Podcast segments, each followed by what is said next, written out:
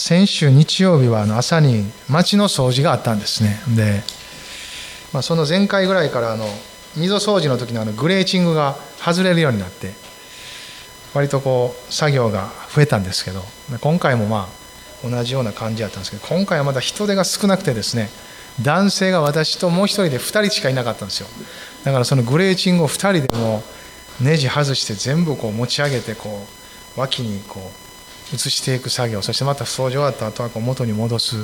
それをこうなんかね立ってやりにくいからどうしてもこうしゃがんでやるようになるんですね。ですからもうなんかスクワットしながらこう鉄アレイ持ち上げてるみたいなですね。こう筋トレ状態になるんですよですからもう終わった後はもうなんか腰と膝がなんか砕けたみたいになって。ほんでその週はもうなんかずっと筋肉痛が続いてるようなですね。なんかそういう先週1週間はそんな1週間でしたけど、まあ、でもいい筋トレになりました。夏に向けて。体作ってくれてるのかなと思いながらですね、まあ、いろんな子どもたちや青年たちのキャンプもありますので、まあ、主が備えておられるということをですね実感しました、まあ、信仰の歩みもねどっか筋トレみたいなところもあります。信仰の筋肉ってやっぱ使わないとあのこう成長していかないところがあるんですね。もちろん恵みをいただきながら主に導かれて歩くところで作られていくんですけど、まあ、その信仰をですねやっぱ作っていくその歩みはこう主と共に歩んでいくんですよね。主と共にっていうことは私たちよく使いますよね。でもその主と共にっていうことの具体的な一つはこの御言葉と共にと言えると思います。御言葉と共にあることは主と共にあることじゃないでしょうか。ねあなたにとってこう御言葉とはどういうものですか？何ですか？人生の糧。道しるべ。これがないと生きれない。どういう距離感ですか？御言葉は。ねいや日曜日だけですわ。という人はいないと思いますけど。平日人生の中での距離感。御言葉と聞いたらあなたにとってそれは漢字ですか？御言葉。あるいはひらがなで御言葉ですか？それともカタカナの人もおるんかな？私は昔は御言葉って聞くと子供の頃はひらがなで捉えてました。そしてある時大人になっていくとやっぱ御言葉ってあのねみ漢字で書きますよね。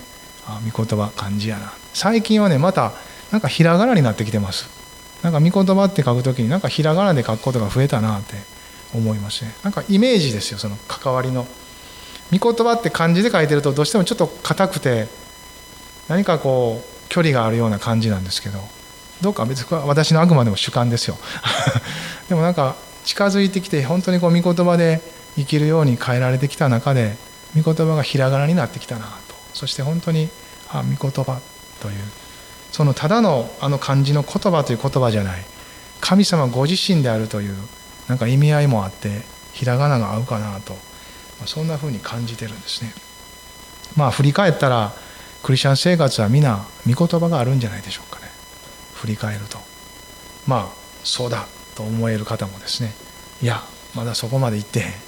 振り返るほど行ってないから前に進むための御言葉やという人もいるかもしれませんのでこれからそういう歩みが作られていくというのがあるかもしれませんね。ま、教会の歩みも御言葉で作られてきてますよね。御言葉。あの後ろにこれまでの2008年ぐらいからの御言葉を掲げましたがここにも今年の御言葉があるんですけど、まあ、今回しばらくぶりにですねこの年間聖句にもう一回変えていきたいなと思いました。今回は2016年に掲げた御言葉なんですがイザヤ書43章の19節イザヤ書43章の19節の御言葉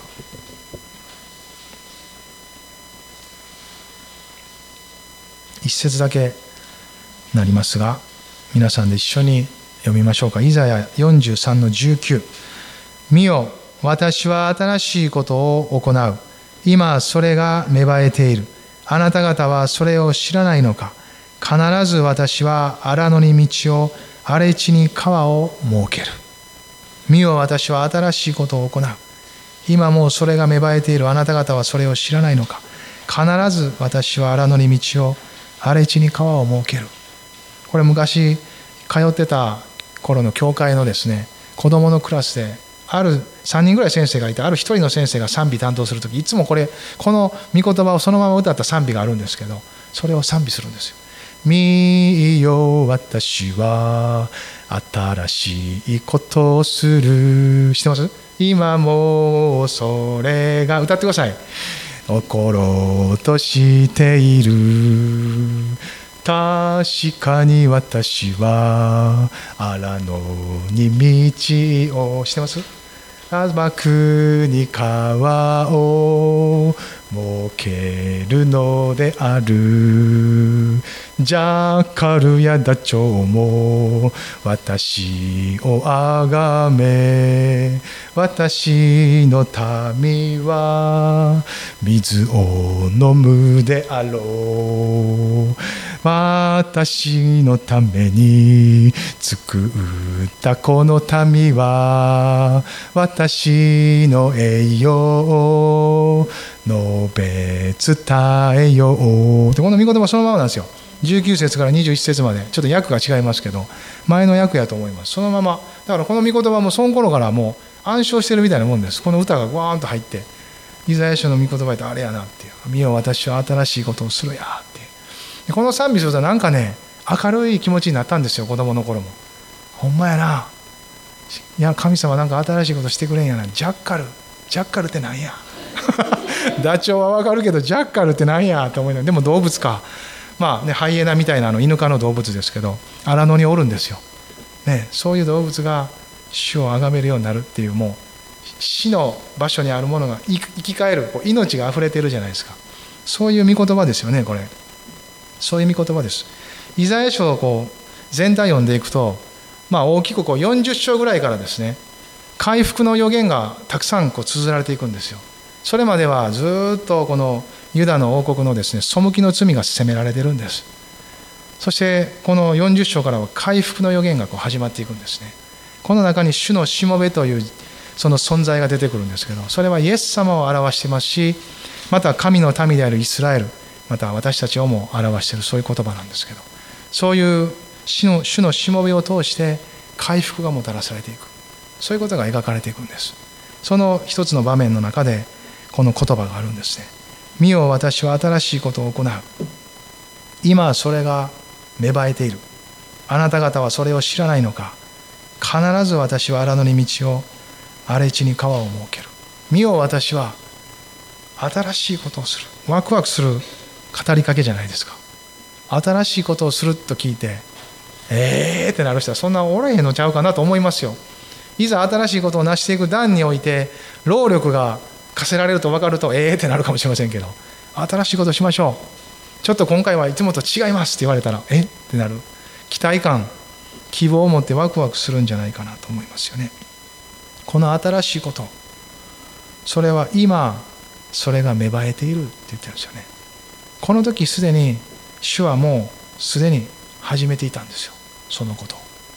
ですがここに語られていることがなっていくのはずっと時間がかかっていくんです。この時イザヤが活動した時ユダの王国は神様に背きつつもです。時々現れる主を求める王によって信仰者たちによって預言者たちによって何とかこう保たれてるんですね。でイザヤがいる間にこのアッシリアによって北王国はまず滅ぼされるんです。それを彼らは見ていくんですね。ですがその同じアッシリアがユダに攻め込んだ時ヒゼキヤが祈り神に立ち返り神様は劇的なご自身の介入を持ってこの大軍を打ち破るんですね。そしてユダは救われるんです。しかしその後のことについてここからは書いてるんです。しかし甚だ悪に染まっているユダの国は後にバビロンによって滅ぼされるっていう予言がイザヤはまだその時代を生きてないのに予言されていくんです。このまま行くならばバビロンに滅ぼされていく。そしてその後残りの者たちが帰ってくるという予言までここでされていくんですね。このバビロンに滅ぼされた後回復してくるという回復の予言がこの今読んだところなんです。ですからイザヤによってもたらされる新しいことっていうのは後に起こってくるバビロンの次にペルシャっていう国が起こるんですけどその国の王様であるクロスによってイスラエルが解放されるという。バビロンに滅ぼされた後彼らは補修で連れて行かれますよね。そして70年が満ちるまでそこで過ごすことになるんです。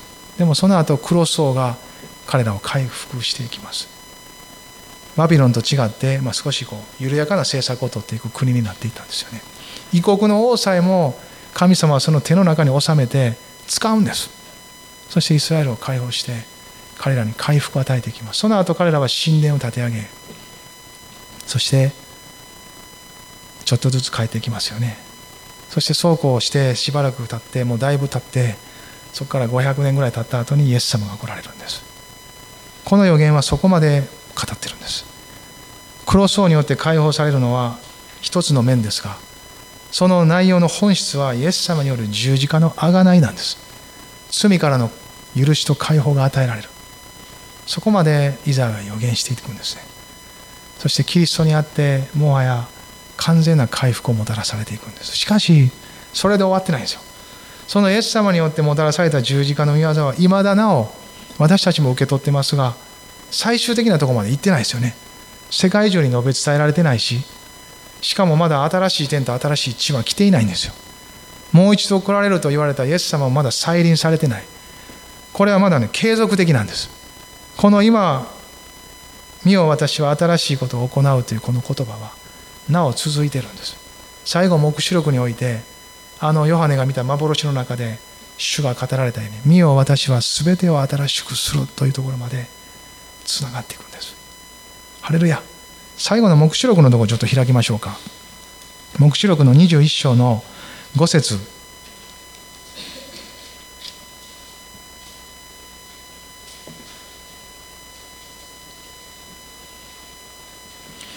黙示録ヨハネの黙示録21章の5節。まあ全体を読まれたらまたねより分かると思うんですが5節だけまず今日は読み読みたいなと思います。一緒に読んでください。すると御座に座っておられる方が言われた。見よ私はすべてを新しくする。また言われた。書き記せこれらの言葉は真実であり信頼できる。アメン。この世界はここに向かってるんです。私たちの人生はここに向かってるんです。全ての人の終わりはここに向かってるんです。今ある社会活動の全てはここに向かってるんです。だからこれに至れるように私たちは生きていかないといけないんですよ。働いていかないといけないんですよ。自分の人生を差し出していかないといけないんですよ。そしてクリスチャンと教会はここに生きるように神様から召された人たちが御言葉からそれを知って受け取って自分の人生を作り変えられてそしてイエス様の十字架で受け入れられたことを知りながら主に捧げていくそういう人生の場所なんですよ。それを私たちは御言葉から何度も更新されながら精霊の働きの中で作り変えられながらそのところを生きていくんです。もちろんいろんな成長の過程の中で仕事する技術とかどの領域で生きていくかを選択しそれを選び取っていきます。誰と生きていくかを考えていきます。祈ります。選び取り一緒に歩いていきます。壊されたり立て上げられたりいろいろしながら歩いていくんですけどその中心にあることはこのことです。一人一人がこの身を私は新しくすると言われた方の前にみんな立てるようにその道を整えていくのが私たちの仕事なんです。賛美する時主の臨在がその道を整えるんです。祈る時主はそれを聞いてくださりご自身の身旨を果たしていかれるんです。祈りも賛美も突き詰めれば私たちから始まったものでなく神様から始まってるんです。主が崇められるようにという心を与えたのは主です。その主からいただいた心から賛美は始まり主にお返しする時主は臨在を持って答えてくださりご自身の道を確かなものとしていくんです。祈りも神様に対する信仰がなかったら祈れないです。神様から始まってますよ。ですから私たちはクリスチャンとして歩いていく中で歩けば歩くほど求めるのは主の御心になっていきます。神様がどう考えどう見ておられどう望んでおられどうしてほしいと願っているのかを聞くように変えられていきます。最初は自分の願いとか求めかもしれません。でもそれが答えられることに今度は神様の心を知りたくなってきます。主よあなたはどのように私の人生を用いようとしておられるんですか？どのように私を通して働こうとされてるんですか？どのようにこの教会を用いてご自身の身旨を果たそうとしておられるんですか？そのようなことを求めるようになってきます。霊的に上乾きが与えられれば与えられるほどそのような祈りに変えられていきます。でも信仰者もいろんなところを通りますのでそういう祈りは疲れると感じる時があります。もっと自分の身の回りと普段関わっている人たちとの生き方を考えればなんか自分だけがそんな求め求めなあかんのかみたいなですね。義務みたいな責務みたいに感じてくるとそれはしんどい作業になってきます。冷静は上がったり落ちたり上がったり落ちたりいろんなところを通るんですよね。それも事実です。でも御言葉はもう一度私たちを本来私たちのおるところに戻すだけでなく戻されたところを生きてそこにある喜びと命を受け取っていくそのような力となってくださる。聖霊様の働きはただ単に方向性を指し示し何をするかを伝えるだけではありません。そこを生きていく力となり喜びとなり希望となりまるでそれは私の願いであるかのように私の心を作り変えてくださるものです。主の願いなのか私の願いなのか分からないほどにその願いと一つにしてくれます。まるで私がそれを願い私から始まり私がそれを計画し私がしているかのように思うほどに御霊は父なる神の心と一つにしてくれるんです。十字架はそのためにイエス様が掲げてくださった贖いの技です。決して父なる神と一つになることができなかった私たちをキリストは十字架で一つにし私たちに新しい人生を与えてくれたんです。第二コリントのですね5章の17節一緒に開きましょう。よく知っている御言葉だと思いますが今日は開いて御言葉を一緒に読みたいなと思うんですね。第二コリントの5章の17節です。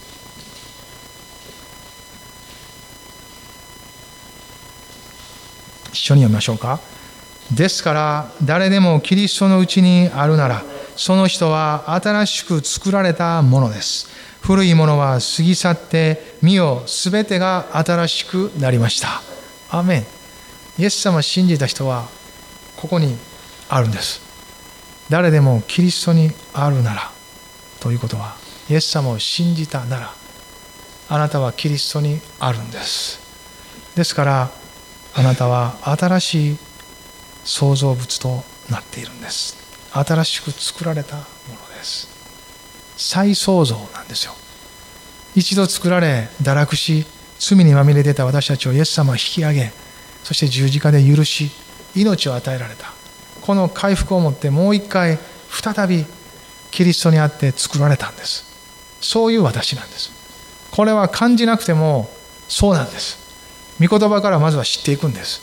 そして御霊はその実感を私たちのうちに与えていかれます。この御言葉に止まっていくなら御霊がそのことの現実を私たちの中に知らせてくださるんです。ですからよくわからないうちは何度でもこの御言葉に帰ったらいいですよね。ああ私はキリストにあって新しく作られたものなんだ。いろいろあってもまたここに帰ってきてああ私はキリストにあって新しく作られたものなんだ。ああ主を感謝します。私はあなたにあって新しく作られたものです。御言葉に帰れば帰るほどそれは祈りとなり私の告白となり信仰の当たり前の宣言となっていきます。そうしていく中で少しずつですがそのように生きていきたいという命と欲求も与えてこられます。御霊は働きながら私たちと一緒に作っていきますので自動的にロボットみたいには導いていきません。でも確かに私の心を変えああキリストにあって新しくされているのならばそんなふうにされているという事実だけを知るのでなくそんなふうに歩いていきたい。神様新しく作られたものとしてどんなふうに歩いていくんですか？というそのような祈りへと変えられていく。そういうことも経験するんじゃないでしょうか。ね古いものは過ぎ去って身を全てが新しくなった。どんどん過ぎ去らせていくことができる。自分の古さを。古さとは罪にまみれた。自分の今までの生き方にまみれていた落ち込みや焦燥感やあらゆるものも含んだものです。在籍感や敗北感。自分で自分で自分でという自己主張。そういうものも全部含んでそうです。自分というものを中心にした人生の全てが過ぎ去っていく。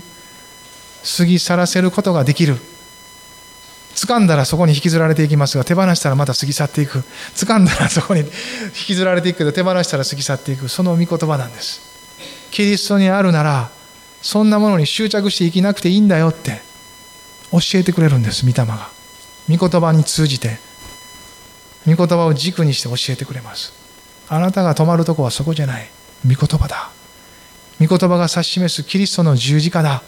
キリストの贖いがもたらしたあなたの新しい現実だ。そこにあなたの全てがある。それを一緒に一つ一つ受け取っていこう。許しがある。そこには平安がある。命がある。希望がある。喜びがある。将来の望みがあり全てがキリストにあって新しくされた。その一つ一つが詰まってるんだ。それを一個一個一緒に開けていこう。扉を開くように開けながらそして受け取っていこう。あなたの心の必要としているものは全部ここに詰まってるから。今までみたいにこっちから探さんとこの新しさの中で探しなさい。キリストの中にそれは見いだすことができるから。そこで探すならばあなたは永遠につながるものを受け取っていきます。この御言葉の延長にあの黙示録の21章の5節があるんです。見よ私は全てを新しくする。すでにキリストにあってはされてるんですけどそこに行くまでにはまだ時間があります。ですからそのところに行くまで御霊が与えられてそこに行ける道を作ってくれてるんです。保ってくれてるんです。そこに行けるものを選び取りそこに行ける人生を豊かにされるために精霊様は豊かに働き続けてくださってます。もう一回このイザヤ書の43章に帰りたいですがもうすでにそれは始まっている。今それが芽生えている。ですよ。昨日あの教会の前に置いているプランターの中の朝顔の芽がちょっとだけピッと出てました。こんな感じで。まだ曲がってましたけどね。今回は私が植えてないですけどピッとこれぐらい芽が出てましたね。そんな感じです。今もそれが芽生えている。新しいことが芽生えてるって。芽生えてるのを見て知るのは一番分かってるのは種を植えた人です。そうじゃないですか。芽生える時期とか芽生えそこに何があってもですねパッと見たらゴミみたいな感じですよ最初プッと出てるのは。でも種を植えた人はそこから芽生えてくるのを知ってますので芽生えてるって言えるんです。神様もこの御言葉の主ですからこの語り手である方はすでにことを行っているのでもう始めてるよっていうことができるんです。その語りかけなんです。イザヤに対してまだイザヤが経験していないこれから150年も先のことをここで語ってるんです。イザヤはこの時も天に召されていないんですよ。実現する時には。しかし彼はそれを見てまるで目の前で見てるかのように生き生きとそのことを語ってるんです。それぐらいに神様がなさることが鮮明であったということなんですよ。見よ私は新しいことを行う。今それが芽生えている。神様の言葉は語られた通りに必ずなっていきます。ですから御言葉に止まる人は幸いなんです。クリスチャンたちの生活と人生の中に振り返れば御言葉が多くなっていくのはそのせいですよ。御言葉を一度経験しその御言葉が現実となるのを経験した人は御言葉から離れられなくなります。次に何かを行う時にも御言葉を探し求めるようになりますああ、主あなたの御言葉では何と語ってるんですか？このことを成したいですが、あなたの御言葉によって私が立つべきところを確かなものとしてくださいと、御言葉を求めるようになるんです。漢字は過ぎ去ります。祈った時どれだけ高揚して熱心になって心から注いで涙を流してもそれは時間が経ったら忘れます。しかしその時に与えられた御言葉と神様がそこで私に語ってくださった。主の語りかけと約束は主からのものである限り過ぎ去らないんですよ。感情的なもの霊的な雰囲気でさえも過ぎ去るものです。しかし御言葉は残ります。そして御霊はその御言葉に向かわせて私たちの信仰をそこにつなぎ止めていくんです。そしてそこから忍耐も生じますし寛容さも出てくるしいろんな命にあふれる私たちの品性の実が結ばれていくことが始まっていきます。なぜならその御言葉に止まって御言葉の実現に生きようとしていくからです。それが全ての人生を形作っていきます。これは教会の生活御言葉の生活何か内面的な霊的生活だけを語っているのでなく私たちの家庭や職場や現実の生活に実りをもたらしていくその根幹となる神様の御言葉の種について話していることです。ですから私たちの人生に大いに関わることです。そしてそのようにして人は自分がまいた種を刈り取っていくんです。何をまいたかについては私たち自身がしっかりと神様の前にその刈り取りがあることも踏まえながら御霊によるものをまいていく必要を持っています。御言葉の現実はシビアですよ。愛されたこのユダでさえ神様は裁くことを控えられなかった。なぜなら愛してるからです。ですから裁きも鉄頭鉄尾容赦のないものです。そのようにして彼らが愛を知るためです。注がれた愛その恵みによって生きることを彼らが立ち返ってもう一度回復するためです。私たちの人生にも何度もそういう内容は訪れるかもしれません。神様が愛してるから許してるから恵みを持って祝福しそこに生きようとあなたに期待をかけ望みと祝福を与えているのであなたがそこを生きれるようにあらゆるものを動員して私たちの人生を導いてくださいます。ハレルヤ。これは神様の恵みであり祝福なんです。見よ私は新しいことを行う。今それが芽生えている。あなた方はそれを知らないのか。と神様は語るんです。え？気づいてへんの？ってことなんです。ハレルヤ。気づいてないの？って言ってるんです。今もうそれは起ころうとしている。あなた方は知らないのか。あなた方はそれを知らないのか。それとは新しいことです。神様がしようとしていることです。この時のユダには分かりません。なぜなら罪にまみれてるからです。神殿で神をも礼拝し他の偶像も拝んでるからです。偶像だけを拝んでたらはっきりと偶像礼拝という認識はできるんです。偶像を拝みながら神も拝んでるからなんですよ。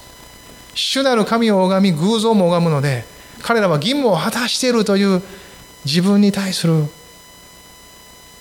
攻めてくる心に対する言い訳を持ってるんです。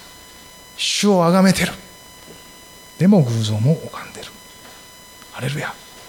そういうのを双心っていうんです。神様は双心を嫌われるんです。一つ心で私を愛しなさいなんですよ。一つ心で。一つ心なんて人間に持てないですよ。だから御霊が働くんです。その方が来ると罪について義について裁きについて人にその誤りを認めさせます。御霊は私のものを受けて私の栄光を表すからです。すなわち十字架へと導くんです。許され解放され命にあふれしかし肉にまみれているその人の現実をもう一度ちゃんと照らし出してくださって確かに御霊の領域を生きていくことができるように。清めていかれるんです。清めとは私たちがこの内にある肉性と分離することです。御霊の領域も持ち合わせながら肉も持ってます。その両方で神を崇めるんですが十字架はそれを切り分けて御霊の領域によって信じて神様を崇めることができるように私たちを作り変えていくんです。この御霊の作り変える働きを必要としない人は一人もいません。十字架に向かわせられそこを通り人は御霊によって歩くというところを作られていくんです。教会の歩みも一緒ですよ。教会に集うのは一人一人ですから一人一人の人生はそのようにして作られていく。教会がたどっていく局面局面で十字架を通れる人は幸いです。ハレルヤ。何度も何度もチャンスがやってきます。十字架を通っていくチャンスがやってきます。私たちの信仰の歩みはそのようにして作られていく。そして先を歩く十字架を通った人たちがその歩みを照らしていく。あああの人のあんな風な歩き方がモデルになるんかって。いろんなモデルがありますよね。私の中でですね信仰の歩みの中で神様が「俺」というところに「俺」という信仰をモデルとして見たのはですね中学か高校ぐらいの時です。そのところ新学生だったかもう卒業して働き人になっていたか一人の方が教会におられました。女性の方です。ある時みんなでわーっとですねなんかどっか遠足かピクニックかなんか行く日があったんですよね。子供たち中高生青年か。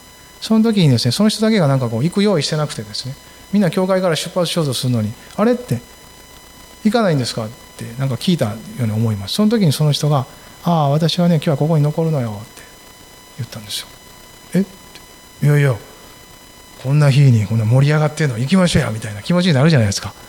いやでも私はね今日はここで残って私のすることがあるのよって言われたんですよね。その時は分からんから「あそうですか」って言っても自分は行きたいからわーっと行くじゃないですか。わーっと遊びに。遊びに行ってでそれだけのことです。でも自分が主に導かれながら献身に導かれてっていう、まあ、信仰のステップをたどっていきますよね。その時に何度も思い出したんですよ。そういえばあの人あの時そんなこと言うとったなって。信じる何かをするっていうことが信仰生活の中で導かれていく人はそれを求めますが同時におるっていうことも信仰なんですよね。私はそこにおる。何かを別にしてなくてもそこにおる。いや何にもしてないから何かさせてください。何かしてないと落ち着かんのです。いや今はおる時ですってあるんですよね。その信仰を考えた時にいつもその人のことを思い出すんですよ。あの人おった人やなって。なんかする人はいっぱい見たんですけどおる人はそんな見ないんですよ。でもその人は私が人生の中で見たおる人の一人です。あの人おる人やなおれる人やななんか不思議なことがずっと頭に残ってるんですね心にというか。あの人の姿おる人やなって。ね。教会にはそういう人もおるんですよ。する人おる人。なんかももちろしないといけないですからするんですよ。でもおりながらにしてしてるんです。そしておるんです。おるのは全ての根底にある十字架の安息なんです。十字架に安息したい人は神様がおれというところにただおれるんです。ハレルヤ。焦燥感もないです。せき立てるものもないです。同時にそこからイエス様がなすことを一緒にしていくんです。ね。ここで神様はイザヤを通してあなた方はそれを知らないのかと問いかけてるんです。今もう始まってるんやでということなんですよね。出エジプトをはるかにしのぐご計画を持っておられる。このちょっと手前のですね16節から18節のところ一緒に読みましょうか。イザヤ書の43の16から18のところ。海の中に道を激しく流れる水の中に通り道を設け戦車と馬強力な軍勢を引き出した主はこう言われる。彼らは皆倒れて起き上がれず刀身のように消え伏せる。先のことに心を止めるな。昔のことに目を止めるな。これはね出エジプトのことを語ってるんですね。海の中に道をというのは航海が割れた時のやつです。出エジプトの出来事っていうのはその後の彼らの神の民としてのアイデンティティを形成していくんですね。あの時主はこんな風にして私たちを救ってくださった。ということです。それはいつも彼らが解雇する内容なんです。ここでもバビロンのこともですね主はそんな風にも語ってるんですもちろん。あの出エジプトの時のように私はあなた方をあがない出していく。イザヤもそう捉えたと思いますがでも神様はもっとそれをしのぐ出来事を語ってるんですね。そこに止まるなって書いてるでしょ。先のことに心を止めるな。昔のことに目を止めるな。あなたたちの信仰を過去のものにするな。もちろん初めの愛に変えるという意味ではどのようにして救われたかあの救われた時の経験をあの時のことを思い返すことはとても重要なことです。でもいつまでもそこに信仰が止まってしまってノスタルジックに何か懐かしむようなことだけでそれを思い出すのであればそれは信仰を過去のものにしてる。あの時は良かったよなって。あの時は暑かったな。若かったな。若いねってあの CM ありますけどね。若いね。知りませんか？若いねって、うん、若い。若い時の暑さはもちろんありますよ。でも信仰者の暑さって若さだけで持ってるもんじゃないですよね。だってそれが御霊の炎であるならば若かろうが何歳になろうが関係ないことじゃないですか。だから若い時にしか持ってなかったのであればそれは若さで持ってただけですよ。人間的な炎やと思ったらいいんですよ。あああれは人間的な炎か。でもその中に絶対御霊の炎もあるわけですから表現は若かったかもしれない。でも御霊の炎はなくならないですよ。ずっとあります。その炎によってね。炎によって。じゃないですか。その炎がしっかり燃えてるようになんですよね。もっと私はすごいことをするから。なんでそういうかといえばそこに止まったら今やってることとこれから行うことが見えなくなるからです。たとえ素晴らしいことをしたとしてもその功績に止まったら人はこの先を見れなくなります。むしろその何もできなくて打ちひしがれたとしてもその在籍感で先を見れなくなります。十字架はいつもそれをリセットし今から主がなすことを見させてくれる。新しいことをする方は過去に止まるようには言ってない。これまでの歩みを思い返しつつもその恵みを受け取りながら先に大いに目を向け神様がこれから何をなそうとするのかについてより多くの心を使うことができるように一緒に備える時ではないのかなと思うんですよ。私たちの教会にも私たち自身にも一人一人でも今主はそう語っておられるんじゃないですか。これから先について多くの心を使うことができるように備えていなさい。入れ物を大きく持ってあなた独自の忙しさだけでなく神の国のために神が注がれるものを受け取れる準備をしていなさい。見よ私は新しいことを行う。今それが芽生えている。あなた方はそれを知らないのか。ということは知れってことじゃないですか。だって見よって言ってるんですから。知らなかったら知れ。知るように努めよ私が行うであろう新しいことに心を沿わせるように期待しろ。まだ目で見ている現実では芽生えたかのように見える段階かもしれない。あの朝顔のプランターの朝顔の芽がクッと出ただけかもしれないって。でも農夫は知ってるじゃないですか。あれが後に芽を出し鶴が伸び葉を茂らせ豊かな花をつけること。実り豊かな植物であれば実りがあるところまで見ていくんですよね。知らなんかこれ伸びたらこうなっていくんやでって。そして大きな実をつけて甘い実をつけるんや。おいしいぞって農家の人は話してくれるじゃないですか。そんな風な語りかけじゃないですか。見よ私は新しいことを行う。今それが芽生えている。あなた方はそれを知らないのか。必ず私は荒野に道を荒れ地に川を設ける。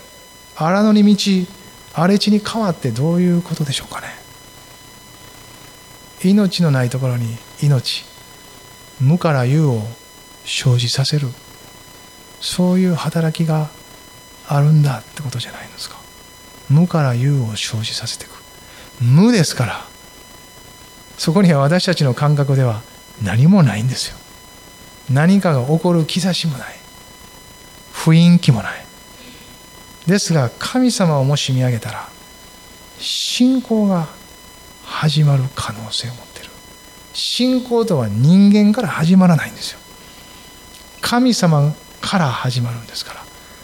無でいいんです。何もないと感じるところだからこそ信仰がいるんです。この家族の中にどうやって福音が広がるんや。この職場の環境の中で私はどうやって神の民として歩いていくんや。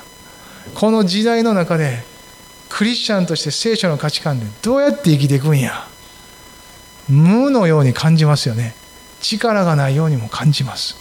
だからこそ信仰がいるんです。精霊様は信仰を与えるんです。信仰とは神様にあるんです。ですから聖霊様の働きは信仰が持てるように私たちに神を見せることなんです。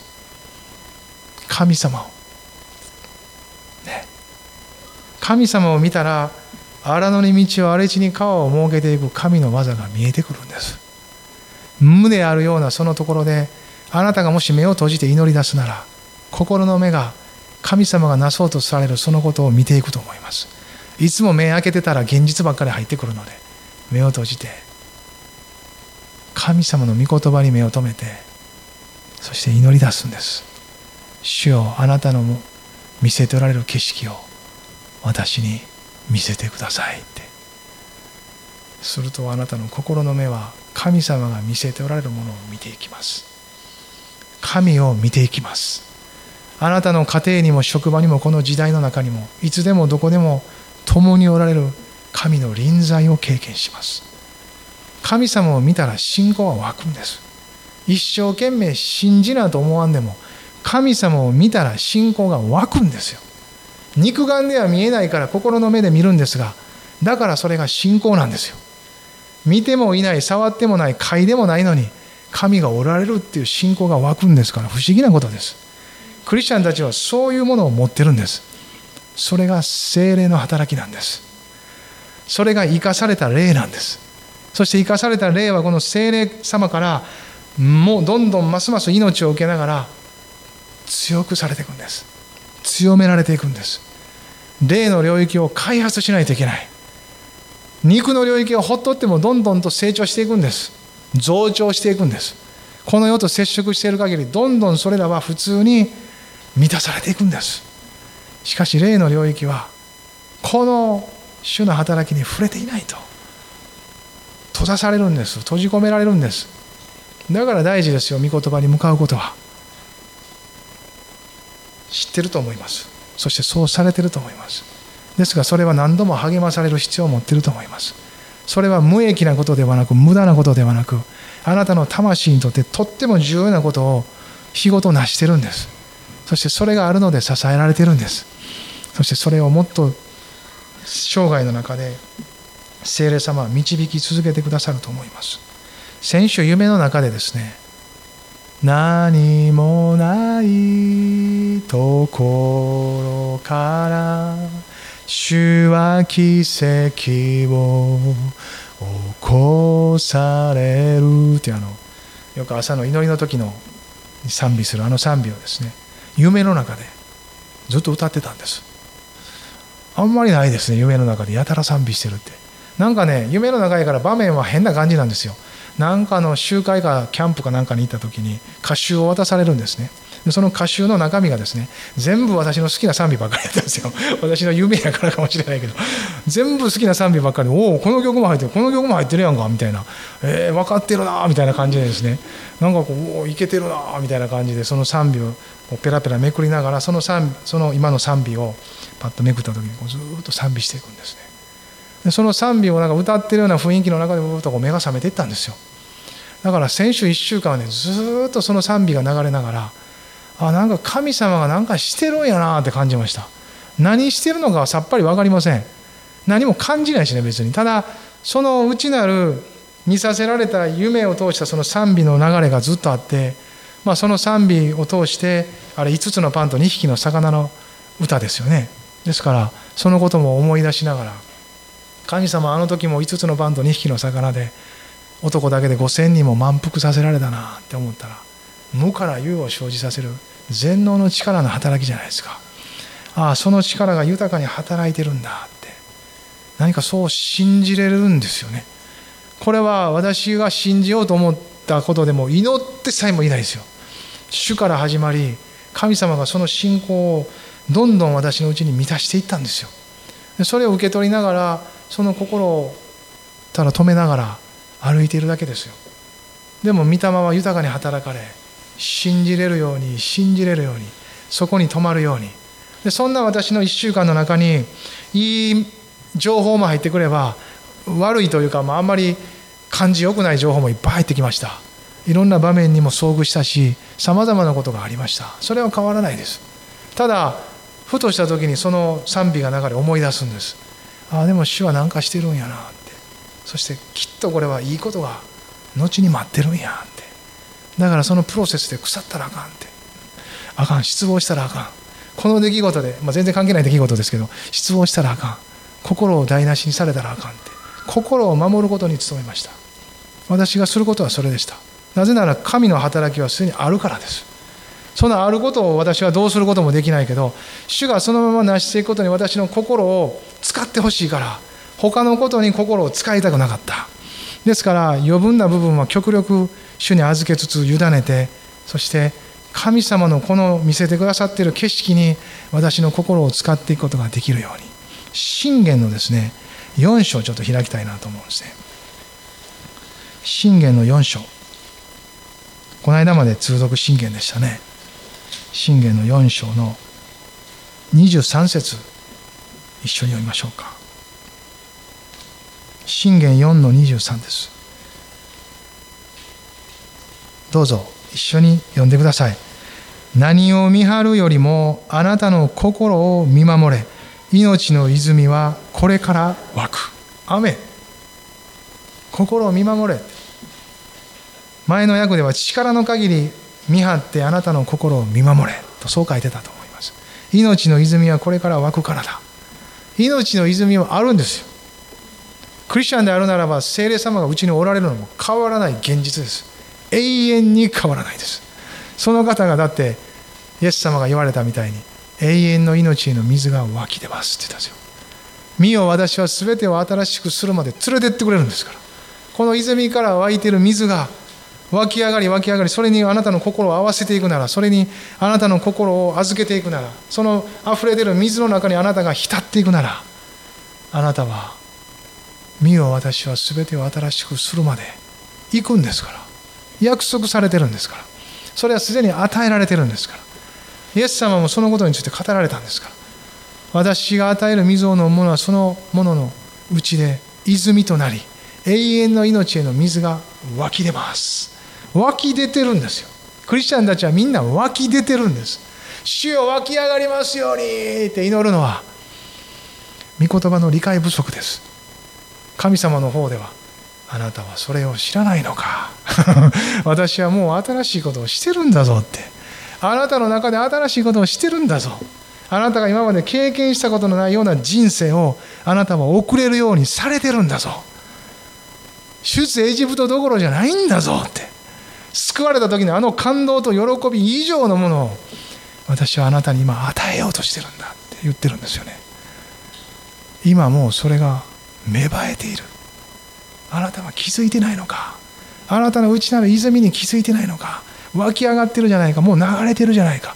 湧き上がってるまでは知ってた。でもそれが流れてるまでは分からん。流れてるんか。流れてるんやって。知らんのかって。もっと見てみえって。もっとそこに目を留めそこに合わせてみって。その水をダダ漏れにせんようにちゃんと水を作ってみって。水とは教会生活なんですよ。御言葉の生活なんですよ。霊的生活がなかったら水は湧き上がってもダダ漏れになるんです。流れにならないんですよ。ビチャビチャビチャビチャしてるんですいつもなんかこう。あるけど。で言うてる間に何かで塞がれていきます。泉自体の命は途絶えませんが塞がれるからもう溢れる量も少なくなってくるじゃないですか。でも御言葉霊的な命主に向かう時にそれはまたこうパラパラと剥がれていくんです。アメン。第二コリントの3章開けませんか。そのような御霊の働きについて書いてます。第二コリントの3章です。ハレルヤ。第二コリントの3章。16節から17節。そして18節。3章の16から18まで第2コリントです。一緒に読みましょう。しかし人が主に立ち返るならいつでもその覆いは除かれます。主は御霊です。そして主の御霊がおられるところには自由があります。私たちは皆覆いを取り除かれた顔に鏡のように主の栄光を映しつつ栄光から栄光へと主と同じ形に姿を変えられていきます。これはまさに御霊なる主の働きによるのです。アメン。人が主に向くならその覆いは取り除けられるって。覆いとは何ですか？人間的な力の働きなんですよ。ハレルヤ。霊的なことを人間的な力と理解で捉えようとする私たちの人間性すなわち肉の働きなんですよそれが取り除けられるってそして主は御霊です。キリストは御霊によって私たちのうちに住んでおられる。その御霊の働きが活発になり私たちのうちにキリストを掲示されるんです。これは掲示されて知るものですから努力で知るものじゃないんです。ハレルヤー。ハレルヤーなんです。本当にハレルヤなんです。あの人言ってもうてんなみたいな人なんですよ。努力じゃないんですよ。恵みなんですから。いただいた泉からあふれるものが続けて御霊の啓示によって分かってくんです。だから御言葉に向かう努力をするんです。まだ努力って言ったやんって。努力じゃないって言ったけど努力って言ったやんって。そうです。内なる努力はしませんが外なる人を内なる人に合わせる努力はします。ハレルヤ。内なる人を自分で努力で鍛えることはできません。ただ外なる人を内なる人と合わせる努力はするんです。これが務めるということなんですよ。この点でクリスチャンたちは誤解があるとクリスチャン生活がむちゃくちゃになってきます。努力せんでええところで努力して努力せなあかんところで投げ出すんです。恵みの理解もよくわからないのでほんまはあなたがせなあかんねんでというところで恵みやからってなるんです。それは宝珠ですただの。肉をそのままのさばらせて肉の赴くままにやってる宝珠に過ぎないですよ。恵みをいただいたのであればその宝珠していく私をこの内なる御霊の流れと沿っていくように合わせていくんです。それが聖なる欲求に合わせるということです御霊によって与えられている聖なる欲求の泉からの流れはあるんですからその流れにこれを作り出すことはできません。神様の働きです。そこに私を合わせていくんです。御言葉によって。内なる御霊の声も最初は分からないけどね。聞くように努めていけば聞こえます。響いてきます。分かります。私の羊は私の声を聞き分けるって書いてるんですから。イエス様は無理難題を突きつけないですよ。私たちが霊的に成長していけばそのように主と関わりを持って生きていけばそうなっていくという将来像も含めて語ってくれてるんですから。イエス様はいつもイメージで語るじゃないですか。羊のように牧場のようにご自身との関係を。御霊についても泉のように川のようにとイメージで語られます。パウロはそれを言葉にしてます。御言葉に向かう時そのようなイメージからも言葉からも教えられていきます。これらは一日で教えられないです。続けていくことです。御言葉に向かい御霊を求めこの方と交わることを続けるんです。すると作られていくんです。私たちはいろんなことを自分の好きなこととか興味のあることを続けてる力があるんですからこの霊的な生活を作ることにも本当は力は持ってるんです。力がないからできないんじゃないんです。他のことに力を使うからここに使う力が残ってないんです。ですからそれに気づいた人から性別する生活と人生を始めて性別とは先に取り分けることです。残り物ではありません。残り物を神様の前に持ってったらダメです。先に取り分けてそのことが大事ということを私の魂にも肉体にもちゃんと教えてあげるんです。あんたなって。あんたも大事やでって。自分の肉体ですよ。あんたも寝なあかん。食べなあかん。心もな。リフレッシュせなあかん。いろいろあるやろ。でもなあんたがあんたがって肉体のことですよ。肉体と魂が健全であるのは霊がちゃんと御言葉で主の霊によって強められ養われてるからこそなんやでって。だから私はこれを第一にするよって性別していくんです。ね。それは四六時中どこおっても祈れますっていう人もおるからね。そういうことを言う人いますよ。でもねそういうふうにできるのは慣れてきてからのことじゃないですか基本的に。そうでもないのにまずは時間取らないと。空間取らないと。車乗りながらも祈れますよ。どこなんかしていながらでも心の中にイエス様の祈りがありますよ。でもながらだけじゃなくてながらもそうですけど時間取ったらええやないですか。私たちは自分が愛すること大事やと思ってることには時間取るでしょながらでやってることに人は愛を感じますか？あなたながらやけどいつも私のこと覚えてくれてるなありがとうなんてないでしょあなたいつもながらやなみたいな。ながらやんか。やっぱり時間取り取り分けそのことに心を向けてることが愛じゃないですか。主に愛されることを求めるのは生涯続きますがでもどこかで私たちは愛が満ちたら愛することも始まっていきますよ。愛することにも心を使いましょう。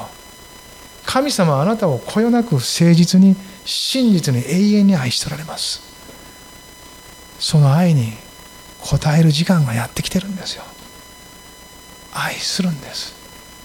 神を愛するということをあなたが導かれる内容の中で表していくんです。ここにおることは主を愛することなんや。このことを性別することは主を愛することなんだ。あなたの魂に合点がいく御霊が導かれているそのことと結びつけあなたもアーメンと言える内容を持って主を愛するんです。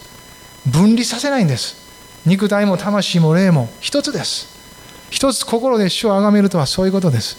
十字架がそれを可能にし御霊がそれを導かれていくんです。見よ私は新しいことをしている。今もうそれは起こっている。あなた方もそれは内なる御霊によっては知っている。だからそのように生きていこう。この種の景色で歩いていこう。そしてそこにあなたの体も心も人生も生活も全てを一回合わせてみようじゃないか。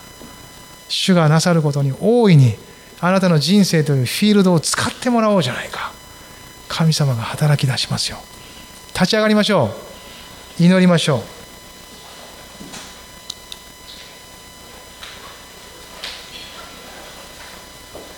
アメン。ハレルヤ。一緒に祈りましょう。主の前に出ましょう。主は真実です。今日も豊かに働いておられます。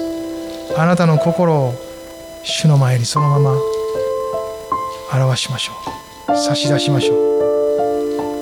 ハレルヤハレルヤイエス様をあがめましょうハレルヤハレルヤ主よあなたをあがめますハレルヤイエス様ハレルヤハレルヤハレルヤハレルヤ聖霊様があなたの生活人生信仰の歩みを紐解いてくださいます御言葉から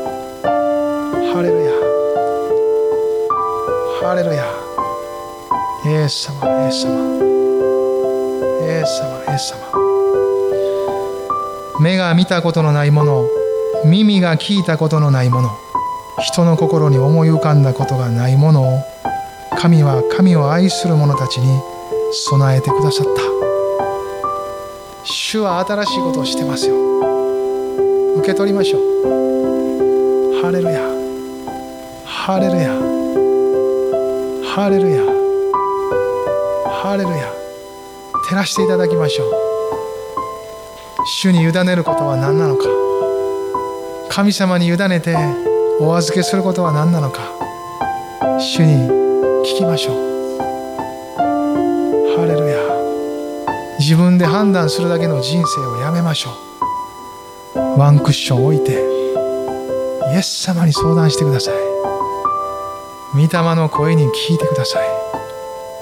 ハレルヤおお主よいつでも恐れずに戻ってください。あちょっと先走ったなって感じることがあったら戻ったらいいんです。恐れなくていいです。ハレルヤイエス様との関係をいろんな形で作っていくんです。工夫がいります。でもちゃんと導いてくれます。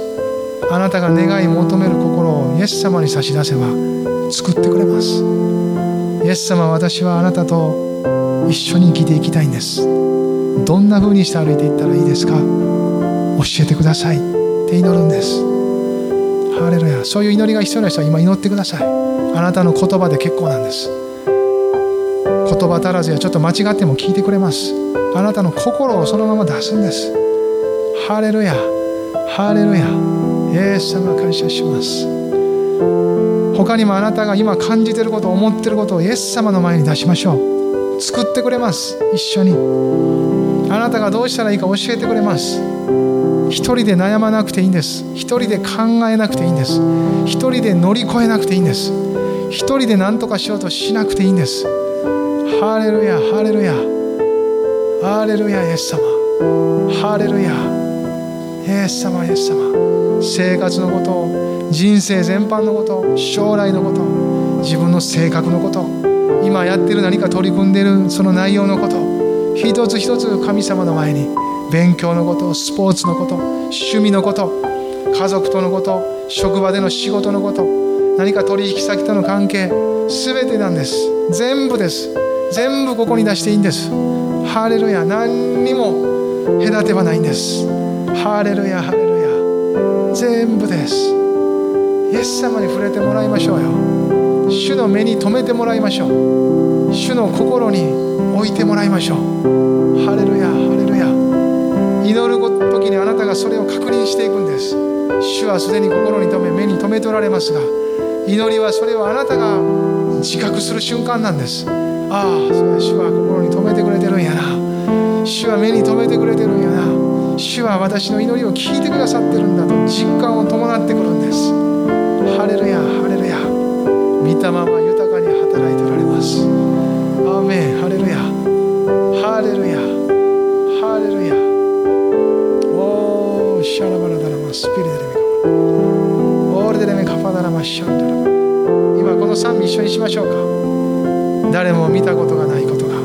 信じて私たちの信仰の賛美としましょう。